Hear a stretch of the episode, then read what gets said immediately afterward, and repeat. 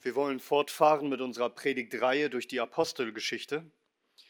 Schlag gerne Gottes Wort mit mir auf zur Apostelgeschichte Kapitel 1. Apostelgeschichte Kapitel 1, wir lesen miteinander die Verse 12 bis 14. Und hier heißt es in Gottes heiligem Wort.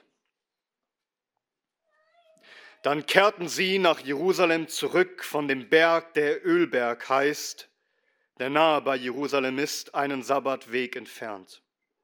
Und als sie hineingegangen waren, stiegen sie in den Obersaal hinauf, wo sie blieben, sowohl Petrus als Johannes und Jakobus und Andreas, Philippus und Thomas, Bartholomäus und Matthäus, Jakobus, der Sohn des Alpheus, und Simon der Eiferer und Judas, der Bruder des Jakobus. Diese alle verharrten einmütig im Gebet mit einigen Frauen und Maria, der Mutter Jesu, und seinen Brüdern. Amen. Amen. Lasst uns beten. Unser großer und herrlicher Gott, du Herrscher des Himmels und der Erde, der du alles geschaffen hast, wir beten dich an. Und wir bitten dich, dass du uns nun segnest durch dein heiliges Wort, das Leben verändern kann und so heilige uns durch die Wahrheit. Dein Wort ist Wahrheit. Amen. Amen. Nehmt gerne Platz.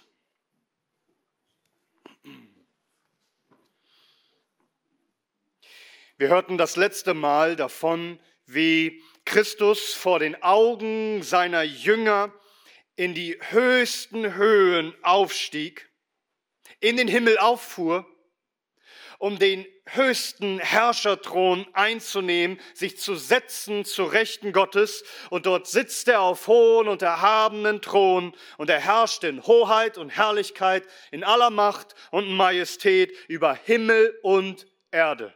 Christus ist König über allem.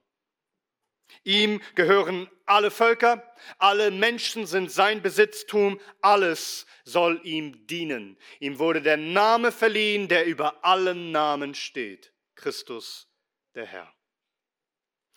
Und wir hörten, dass die Jünger nicht dort tatenlos stehen bleiben sollen und zum Himmel starren sollen.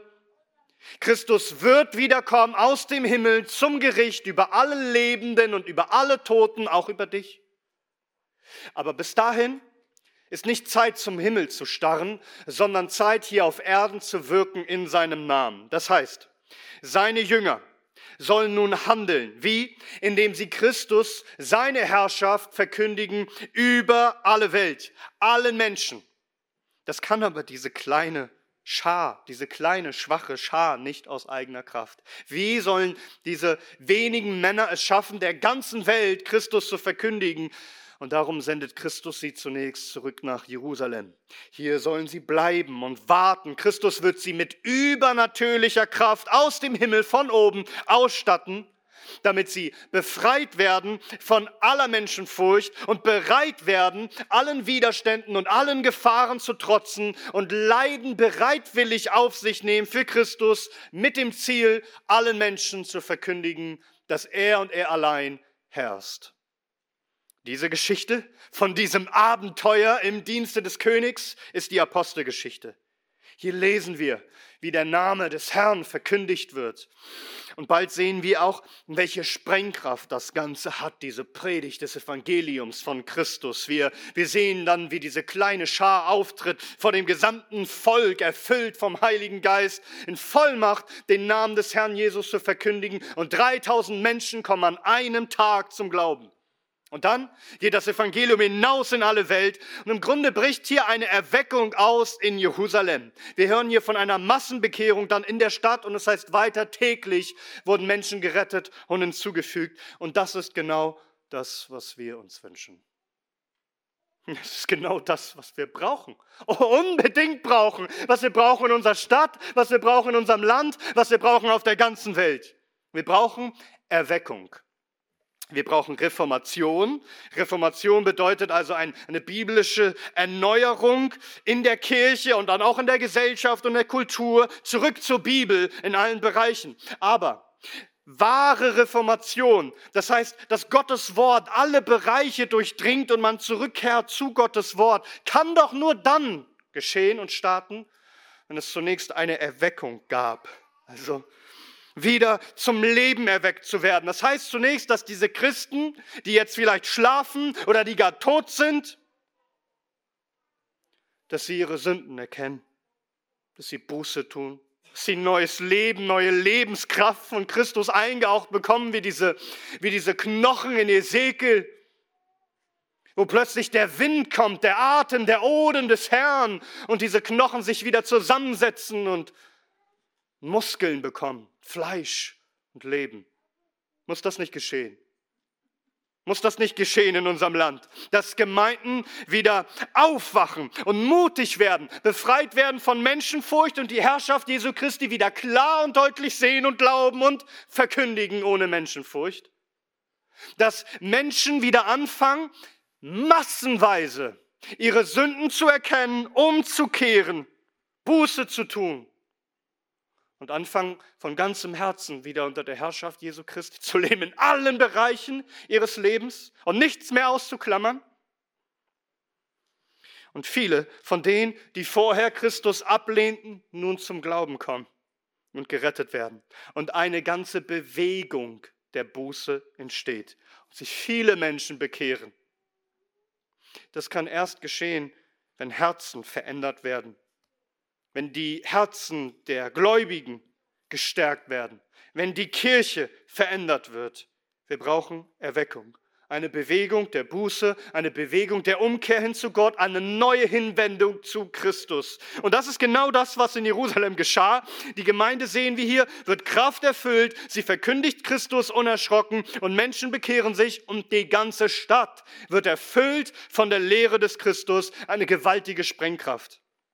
Und nun Lass mich dich fragen, womit fing das alles an?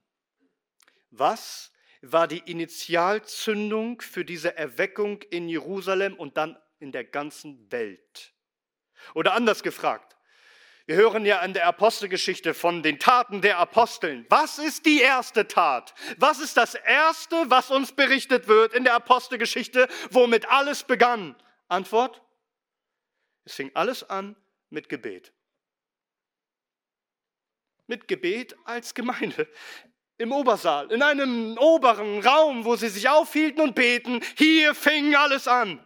Das steht am Anfang der Apostelgeschichte. Eine einfache, schlichte Gebetsversammlung. Wann kam der Heilige Geist über die Jünger zu Pfingsten? Als sie gemeinsam versammelt waren, um zu beten. Das, ihr Lieben, ist die Wiege der Kirche. Die Wiege der Kraft, die Wiege jeder Erweckung und Reformation. Hier fing alles an. Hier beginnt die Erweckung. Wo? Im Obersaal, in der Gebetsversammlung. Hier ist der Anfang von jedem großen Werk Gottes in der Kirchengeschichte, jeder Erweckung und Reformation. Hier beginnt es immer, dass das Volk Gottes zusammenkommt und ernsthaft fleht dass der Herr seinen mächtigen Arm bewegen möge und Großes tut zur Ehre seines Namens. Lasst mich den Prediger J.C. Ryle dazu zitieren. Er sagt, wir wollen die Quelle der wahren Macht der Kirche kennenlernen. Dieses kleine Obergemach war der Ausgangspunkt einer Bewegung, die das römische Reich erschütterte, die heidnischen Tempel lehrte die Gladiatorenkämpfe beendete, die Frauen in ihre wahre Stellung erhob, den Kindermord eindämmte, einen neuen Maßstab der Moral schuf, die alten griechischen und römischen Philosophen verwirrte und die Welt auf den Kopf stellte. Und was war das Geheimnis dieser Macht? Die Einheit die Festigkeit im Glauben, die Heiligkeit, die Gebete und Fürbitten der ersten bekennenden Christen. Wo diese Dinge fehlen, können auch die prächtigste Architektur und die kunstvollsten Zeremonien die Welt nicht heilen. Es ist die Gegenwart Christi und des Heiligen Geistes, die allein Kraft verleiht. Zitat Ende.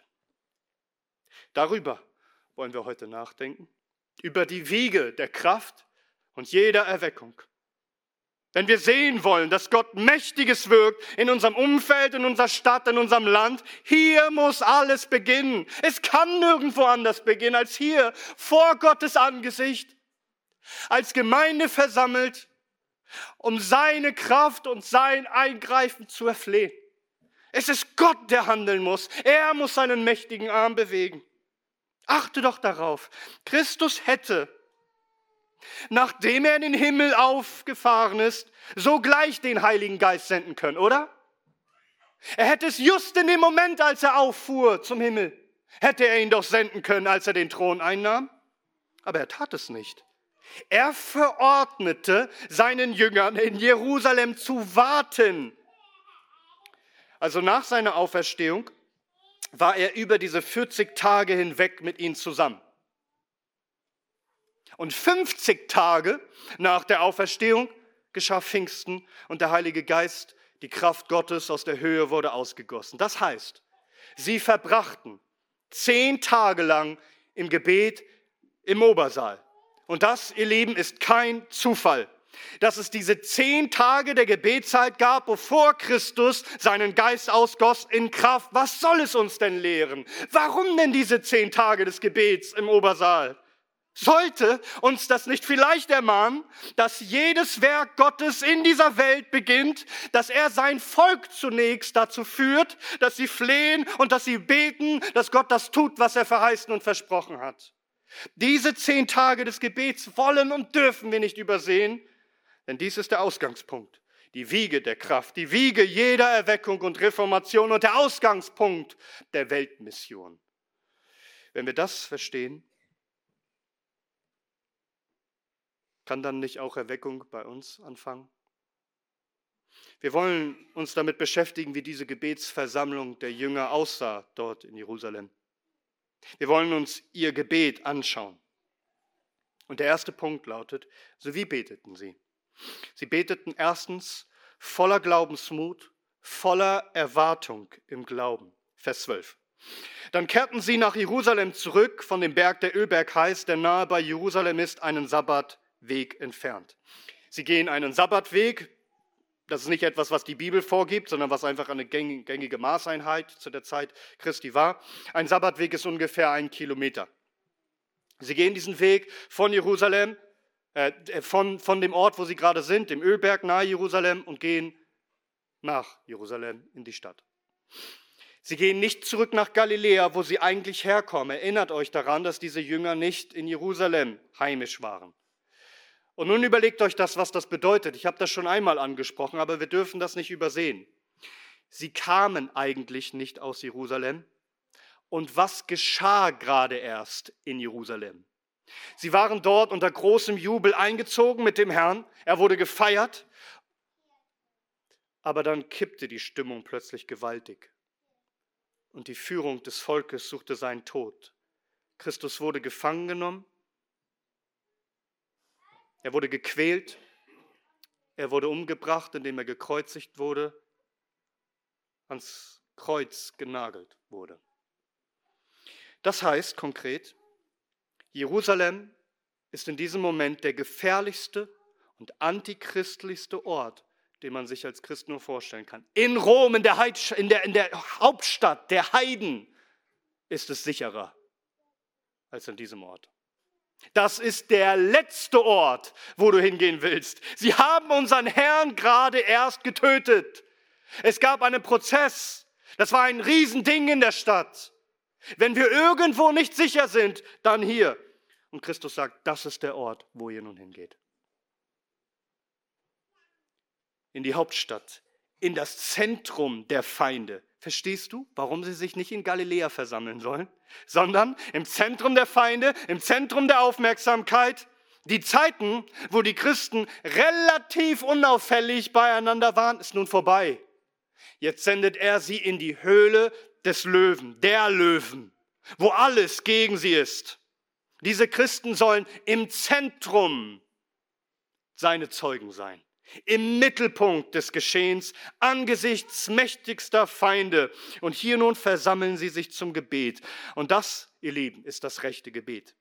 dass man sich eben nicht zurückzieht in ein Kloster hinter dicken Mauern, sich verschanzt und sich von der Welt abwendet. Diese Christen versammeln sich im Feindesgebiet mitten dort, um sich eben nicht von der Welt abzuwenden, sondern um sich der Welt zuzuwenden. Wie? Indem sie Christus mutig und unerschrocken verkündigen. Warum warten sie in Jerusalem? Worauf warten sie?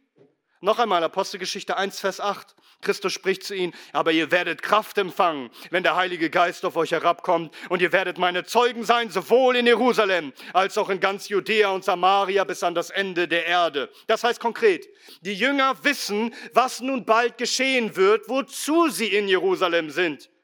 Bald wird Gewaltiges geschehen. Christus sendet seine Kraft, um ihn zu bezeugen, und sie sollen anfangen in Jerusalem. Das heißt, sie wissen, dass sie bald vor der ganzen Stadt ausrufen sollen, dass Christus der Herr ist. Weißt du, womit man dann rechnen muss, wenn man das tut? Dass man ins Gefängnis geworfen wird, dass man getötet wird. Sie laufen nicht weg vor dieser Aufgabe, sie gehen nicht zurück nach Galiläa. Nein, sie versammeln sich in eins und beten. Das meine ich mit mutigem Gebet. Sie sind dort, weil sie warten auf diese Kraft, um das zu tun, was Gott ihnen geboten hat. Und sie beten in Erwartung. Und davon können wir ausgehen, sie haben das erste Mal gebetet in dem Namen des Herrn Jesus Christus. Bisher hatten sie ihn immer bei sich.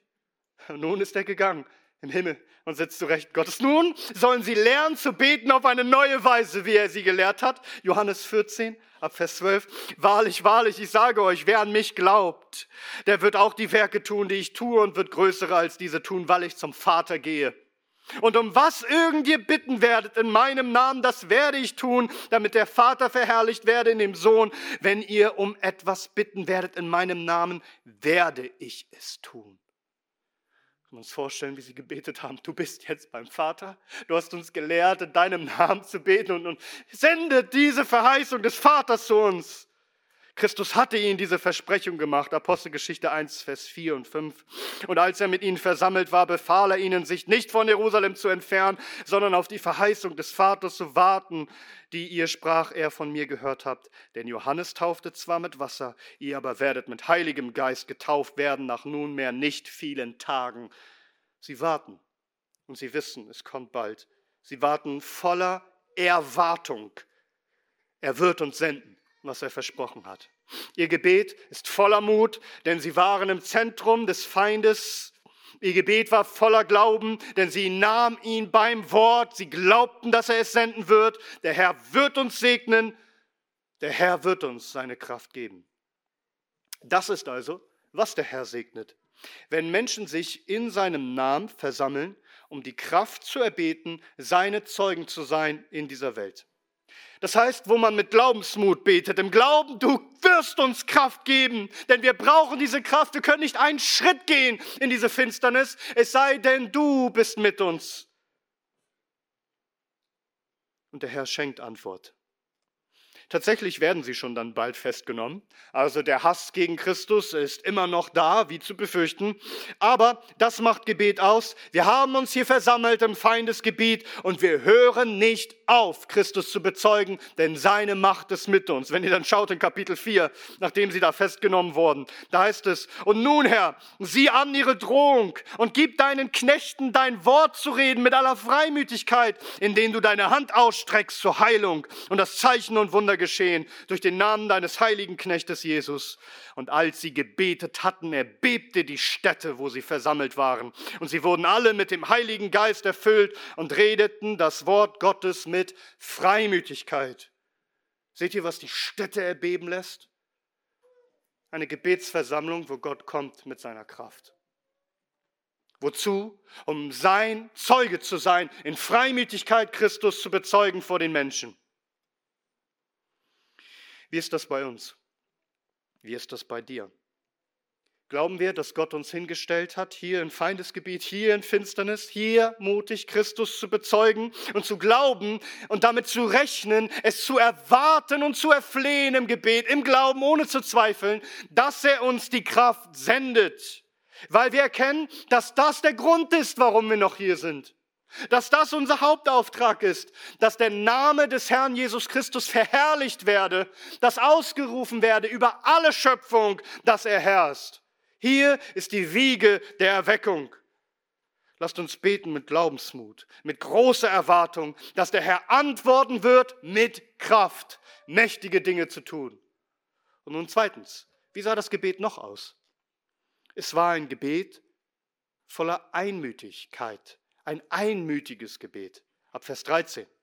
Und als sie hineingegangen waren, stiegen sie in den Obersaal hinauf, wo sie blieben. Sowohl Petrus als auch Johannes und Jakobus, Andreas, Andreas, Philippus und Thomas, Bartholomäus, Matthäus, Jakobus, der Sohn des Alpheus und Simon der Eiferer und Judas, der Bruder des Jakobus. Diese alle verharrten einmütig im Gebet mit einigen Frauen und Maria, der Mutter Jesu und seinen Brüdern.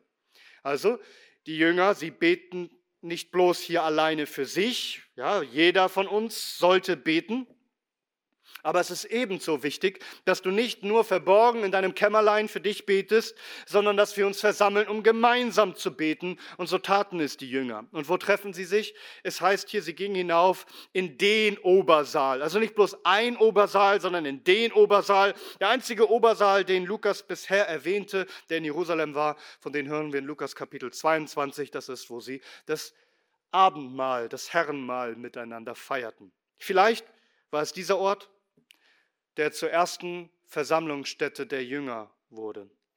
Das heißt, dieser Ort ist die Geburtsstätte aller Kirchen und aller Gebetshäuser, die dann folgten.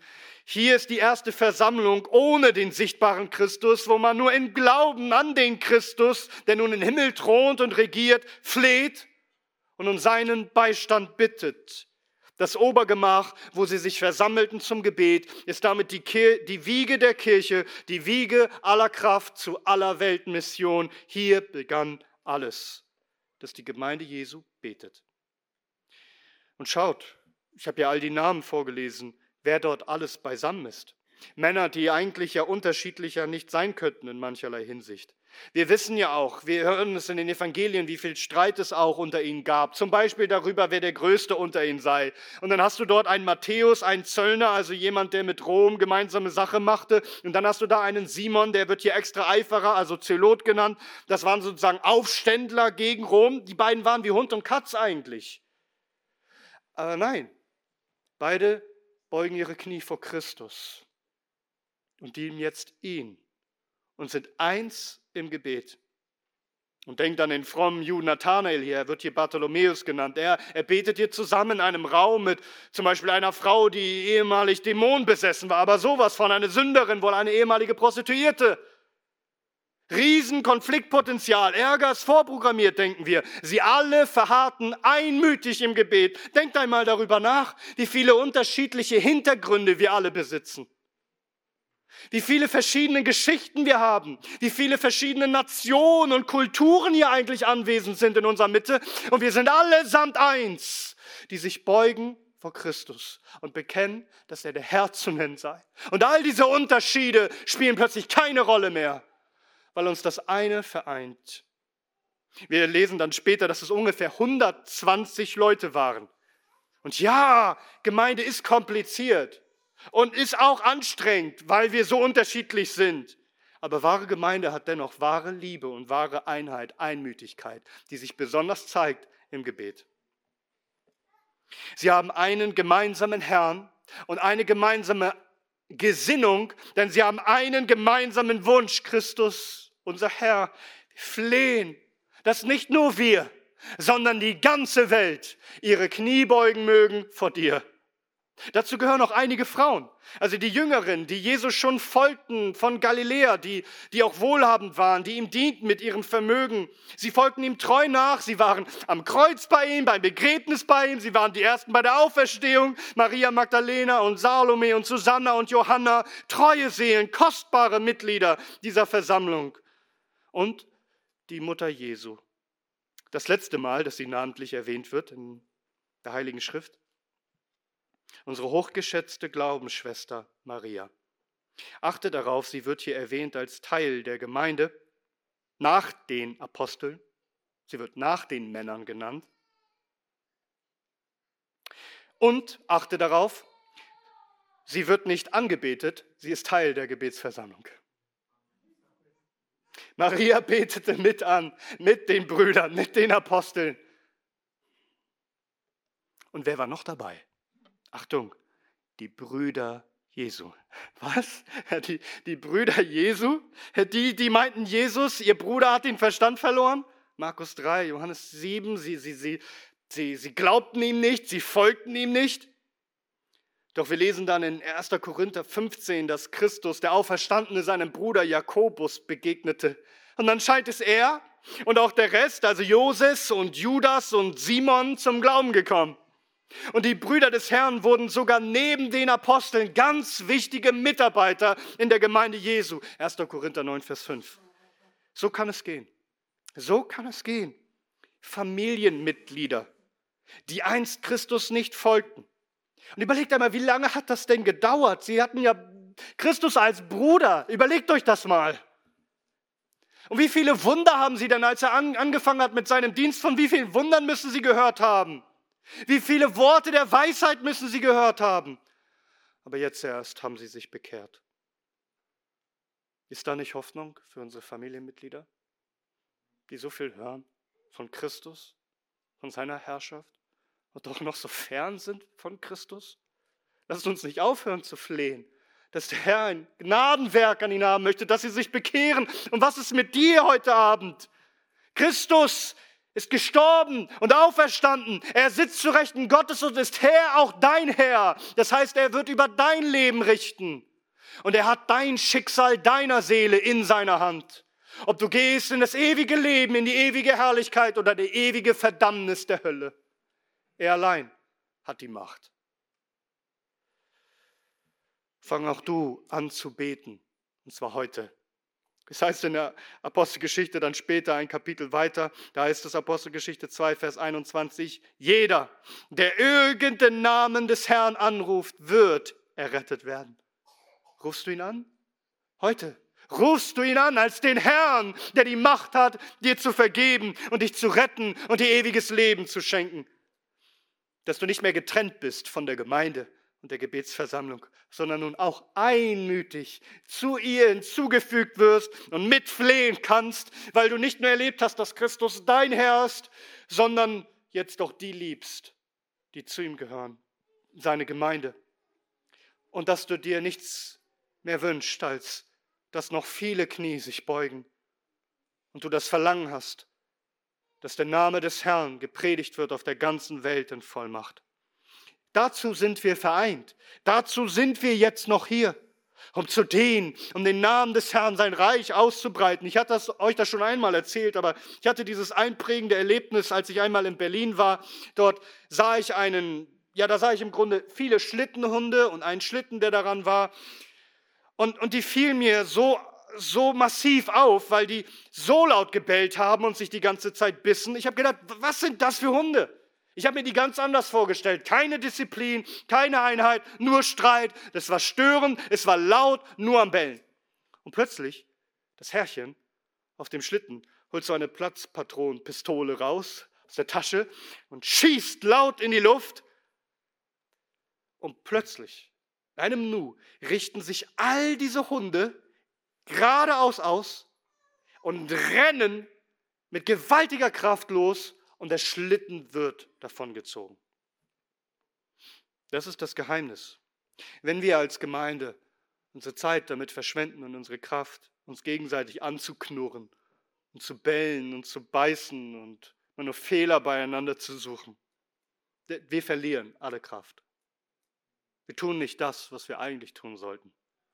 Aber wenn wir den Schuss hören, wenn wir Christus hören, wie er uns ruft und uns seinen Auftrag gibt und wir uns, an, uns, uns auf den Auftrag konzentrieren und laufen eines Schrittes in einem Takt, die Sache des Herrn voranzubringen in dieser Welt, dann werdet ihr sehen, was die Gemeinde Jesu für eine Kraft hat.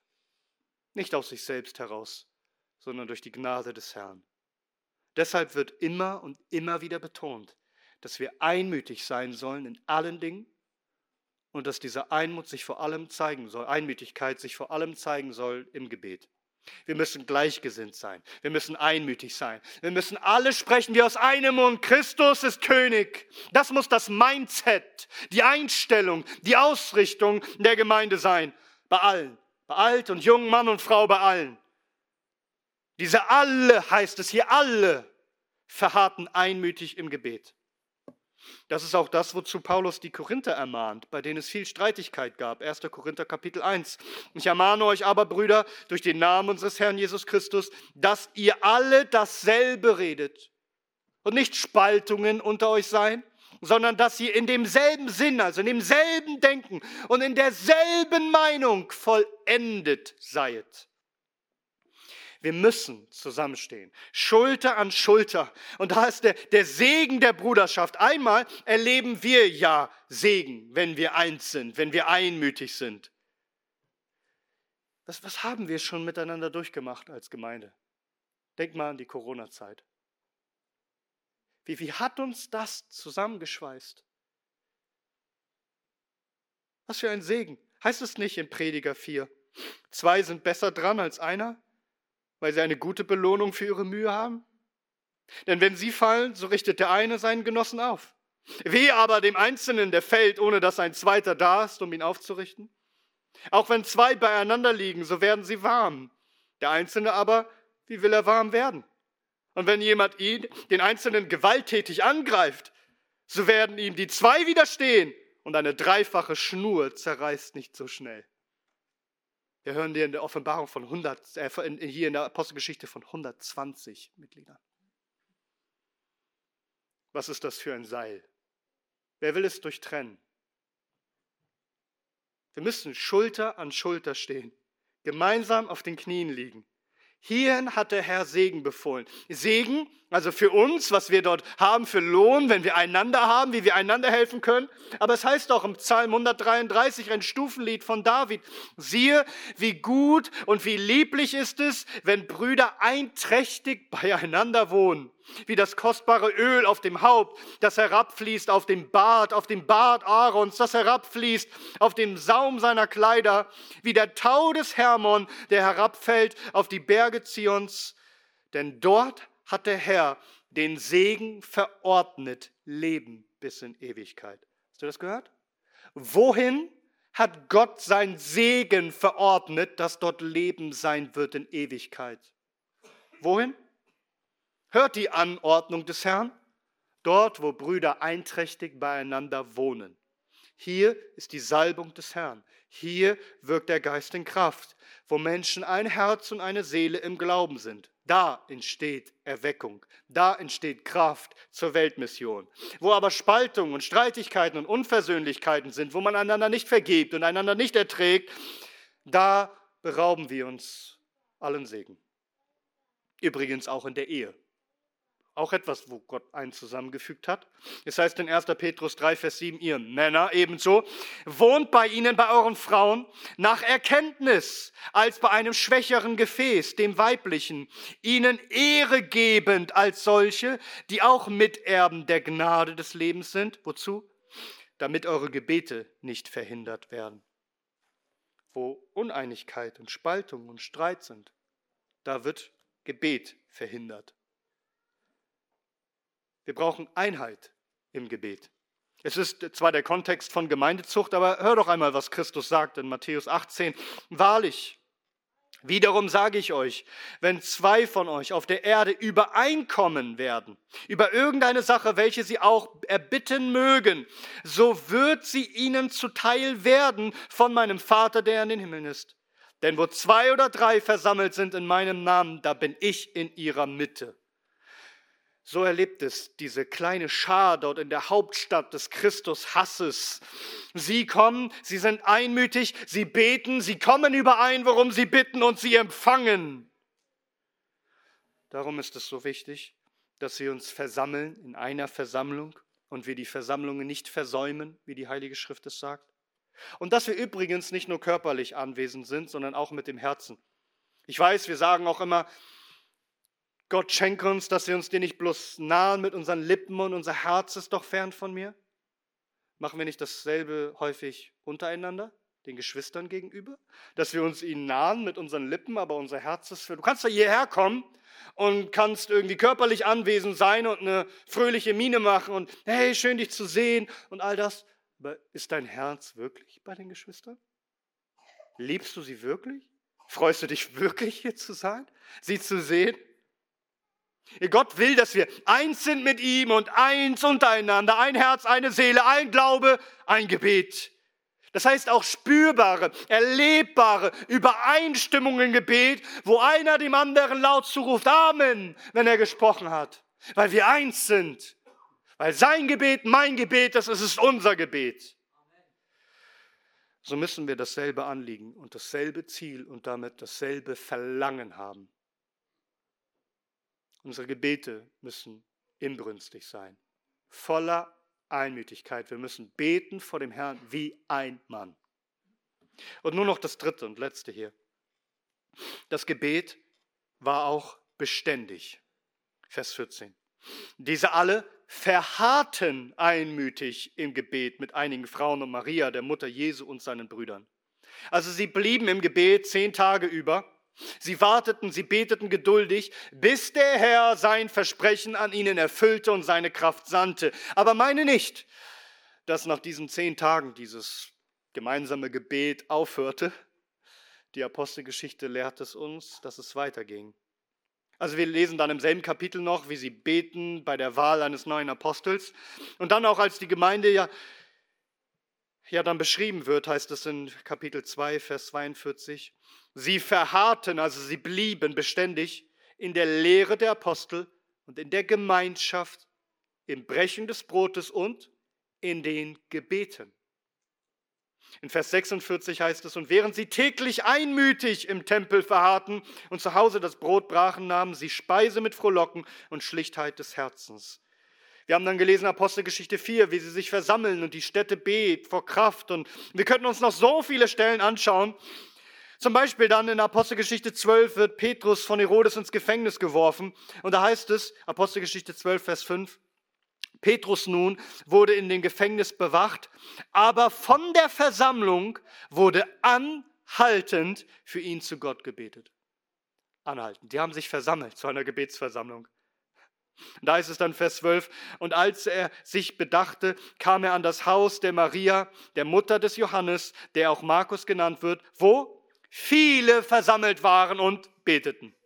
Also die Gemeinde betete weiter, anhalten. Wir haben viele Geschichten, wo das der Fall ist. Und als dann in Apostelgeschichte Kapitel 6 Diakone eingesetzt werden sollen, was sagen die Apostel, was sie tun mit ihrer Zeit? Apostelgeschichte 6, Vers 4. Sie sagen, wir aber werden im Gebet und im Dienst des Wortes verharren. Achte auf die Reihenfolge, denn die ist interessant. Es heißt hier nicht, wir werden im Dienst des Wortes und im Gebet verharren. Es heißt hier, wir werden im Gebet verharren und im Dienste des Wortes. Was wird als erstes genannt? Ich glaube nicht, dass das ein Zufall ist. Unser Dienst im Wort kann nur gesegnet sein, wenn wir ausharren im Gebet.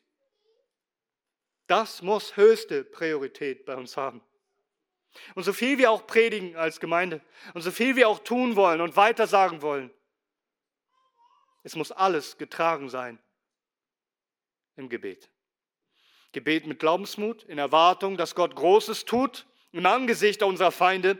Gebet in Einmütigkeit mit demselben Ziel, dass Christus der Herr ist über allem und alle ihn ehren sollen. Und Gebet mit Beständigkeit, das heißt mit Ausdauer dran zu bleiben, bis Gott wirkt. Nein, ich halte es nicht für einen Zufall, dass es diese zehn Tage des Gebets gab, bevor es Pfingsten gab, die Ausgießung des Heiligen Geistes, bevor diese mächtige Pfingstpredigt gehalten wurde, wo 3000 sich bekehrten. Dies ist die Wiege der Kraft und aller Erweckung und aller Weltmission. Wo? Im Obersaal, in der Gebetsversammlung, wo die Jünger zusammenkamen, um zu beten, um Kraft zu empfangen, um Zeugen zu sein für Christus. Der Obersaal ist die Geburtsstätte der Kirche. Diese kleine Schar im Obersaal, sie waren, sie wurden entzündet, sie wurden zu diesem Streichholz, das die ganze Welt in Flammen setzte für Christus. Achtung, kein weltabgewandte Frömmelei, also wo man betet und sagt, mehr können wir doch nicht tun. Nein, wo man betet, damit Kraft aus der Höhe kommt, um die ganze Welt auf den Kopf zu stellen für Christus. Die, der Erweckungsprediger Jonathan Edwards aus dem 18. Jahrhundert, man sagt, das ist der einflussreichste Prediger und größter Theologe Amerikas in der Geschichte. Er hat ein Buch geschrieben mit einem langen, langen, langen Titel. Und abgekürzt nennt man das Buch einfach A Humble Attempt, also ein demütiger und bescheidener Versuch. Und dieses Buch hat das Thema, dass Gottes Wort uns zeigt, dass seine Verheißungen für diese Welt noch nicht vorbei sind, dass Gott Großes und Gewaltiges tun will. Und nun beweist er durch dieses Buch mit vielen Bibelstellen durch, dass es einen direkten Zusammenhang gibt zwischen Gebet des Volkes Gottes und Erweckung als Antwort auf das Gebet des Volkes Gottes. Und dass es immer so anfing, dass Gott etwas Gewaltiges tut, wenn sein Volk einmütig und beständig zum Gebet zusammenkam, um dafür zu flehen. Dieses Werk, ja, wo Jonathan Edwards dazu ermutigt, sich regelmäßig zu treffen und zu versammeln und für Erweckung zu beten, dafür zu beten, für die Weltmission, dass der Herr Gewaltiges noch tun würde, dieses Buch verbreitete sich mehr und mehr und es entstanden sogenannte Konzerte des Gebets. Das bedeutet, verschiedene Gemeinden kamen überein, dass sie sich regelmäßig treffen wollten, um für Erweckung zu beten. Einige sagten, wir machen das einmal im Monat, andere sagten, wir machen es einmal in der Woche, aber sie alle flehten darum, dass sie gesagt haben, wir werden nicht aufhören, bis Gott in seiner guten Vorsehung unseren Bemühungen Erfolg beschert hat, indem wir den Segen erhalten, für den wir beten, nämlich, dass er eine Erweckung sende, dass überall Menschen zum Glauben kommen und dass das Reich Gottes das sichtbar wird in Kraft in unserer Mitte. Und dies geschah Pastoren und Kirchen in ganz Amerika darunter Methodisten und Presbyterianer und Baptisten und, und so weiter. Sie alle versammelten sich zu Versammlungen, um für Erweckung zu beten. Ein Konzert entstand im Land überall. Und die Erweckung kam. Die Erweckung kam und nicht bloß eine. Und Männer wie William Carey standen auf und ein Zeitalter der neuen Weltmission brach an. Denkt einmal an den, an den bekannten Prediger Charles Haddon Spurgeon, der auch ein Erweckungsprediger war. Er gilt als einer der Prediger in der Geschichte, der am meisten bewirkt hat. Viele Tausende kamen und kommen immer noch zum Glauben durch seinen Dienst. Man nennt ihn den Fürsten der Prediger. Doch was wenige wissen ist, er war vielleicht der Fürst der Prediger, aber nur, weil seine Gemeinde die Fürsten des Gebets waren. Wenn Spurgeon gefragt wurde, was ist denn jetzt das Geheimnis seines Dienstes, dass er so erfolgreich ist, sagt er einfach, meine Leute beten für mich. Der war ein großer Prediger, aber weil seine Gemeinde große Beter waren, man erzählt sich diese Geschichte, dass irgendwie Besucher gekommen sind zum Gottesdienst äh, nach London, wo seine Gemeinde war und er, sie kam zu früh und er öffnete ihnen die Tür und, und führte sie hinab und, und sagte, soll ich euch den Heizungskeller zeigen? Und sie ganz verdutzt, warum den Heizungskeller? Und dann führt er sie hinab ins Untergeschoss und er öffnet die Tür und plötzlich sieht er, sehen diese Besucher hunderte von Menschen auf ihren Knien liegen, flehen vor dem Gottesdienst, für den Gottesdienst, für die Predigt. Und der Mann, der sie herumführte, war Spurgeon selbst. Ob das so passiert ist oder nicht, aber Spurgeon hat mit Sicherheit immer wieder gesagt, dass das die Kraftstation der Gemeinde ist, die Gebetsversammlung. Das ist der Motor für alles. Spurgeon sagte auch einst, er hat großen Erfolg erlebt, was die Gewinnung von Seelen angeht. Überall im Land, wohin er auch geht, überall trifft er Menschen, die haben sich bekehrt durch seinen Dienst. Aber, sagt er, er kann sich dafür kein Stück rühmen. Denn überall, wo er hinkommt, sieht er, dass irgendwas los ist mit den Menschen. Dass sie kommen mit einem Hunger und Erwartung. Er sagt, das ist gar nicht schwer, die zu bekehren. Sie kommen, weil irgendwie ihr Herz erweckt wurde. Sie ein Verlangen haben im Herzen, ihn zu hören, sodass jedes einzelne Wort Gewicht hat in dem Herzen dieser Menschen. Und Spurgeon sagt, das Geheimnis davon ist das Gebet. Er sagt, meine Amtsträger wissen das dass ich sie ständig bitte, für mich zu beten, denn ihr wisst doch, was für ein zittriges Wesen ich bin. Ich brauche Kraft. Ich zitiere Spurgeon. Er sagt, oh ja, das Gebetstreffen ist der Ort, um den Heiligen Geist zu treffen. Und dies ist der Weg, um seine mächtige Kraft zu erhalten. Wenn wir ihn haben wollen, müssen wir uns in größerer Zahl versammeln und wir müssen mit größerer Inbrunst beten und wir müssen mit größerem Ernst wachen und mit festerer Standhaftigkeit glauben. Das Gebetstreffen ist der Ort, an dem wir die Kraft empfangen. Der Zustand der Kirche kann sehr genau an ihren Gebetsversammlungen abgemessen werden. So ist die Gebetsversammlung ein Gnadenometer, an dem wir das Ausmaß des göttlichen Wirkens unter seinem Volk ablesen können. Wenn Gott einer Gemeinde nahe ist, muss sie beten. Und wenn er nicht da ist, wird eines das erste Anzeichen seiner Abwesenheit sein, nämlich die Trägheit im Gebet. Und noch ein Zitat. Oh, für ein flehendes Volk, die betende Legion ist die siegreiche Legion.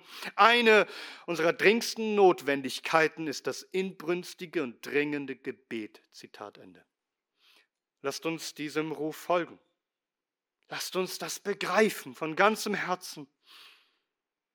Im persönlichen Gebet. Jeder einzelne von euch, in den Gemeinschaften, in den Häusern, in den Familien, lasst uns schauen, dass das alles Häuser des Gebets sind. Aber auch hier in der Gemeinde. Wir wollen mutiger beten. Wir wollen mit mehr Erwartung beten. Mit größerem Glauben für größere Werke des Herrn, für unser Land und für die ganze Welt. Wir wollen zusammenkommen, trotz all unserer Unterschiedlichkeiten, und wir wollen auf eine Sache ausgerichtet sein, dass Christus der Herr ist und jedes Knie sich vor ihm beugen soll. Und wir bleiben dran im Gebet. Und wir wollen ausharren, bis der Herr etwas tut zur Ehre seines Namens. Dass unsere Gemeinde sich auszeichnet als Haus des Gebets und nicht als Räuberhöhle. Wir wollen gerne ausrufen dass wir mindestens einmal im Monat, vielleicht am ersten Mittwoch des Monats, das besprechen wir noch, uns nur versammeln, um für Erweckung zu beten. Wir haben so viele Anliegen, wir haben so viel zu dem Herrn zu bringen. Wir wollen wieder Gebetskonzerte hören in unserem Land und lasst uns anfangen. Lasst uns Gebetsversammlungen haben, wo wir für das eine flehen, dass der Herr den Himmel öffnet und dass er seinen Segen sendet und große Kraft unter sein Volk und dass er wieder Gewaltiges tut in unserem Land. Dass seine Gemeinde wieder aufwacht, dass Massen sich wieder bekehren, dass der Herr sein Reich kommen lässt in Kraft. Lasst uns dafür flehen. Damit überall der Name des Herrn angebetet wird. Malachi 1, Vers 11. Denn vom Aufgang der Sonne bis zu ihrem Niedergang wird mein Name groß sein unter den Nationen. Und an jedem Ort wird geräuchert dargebracht werden meinem Namen, und zwar reine Opfergaben. Denn mein Name wird groß sein unter den Nationen, spricht der Herr der Herrscharen. Möge der Arm des allmächtigen Gottes sich bewegen. Möge er zu der Ehre seines Namens Gewaltiges wirken Möge der Herr es schenken, zur Ehre seines Namens. Amen.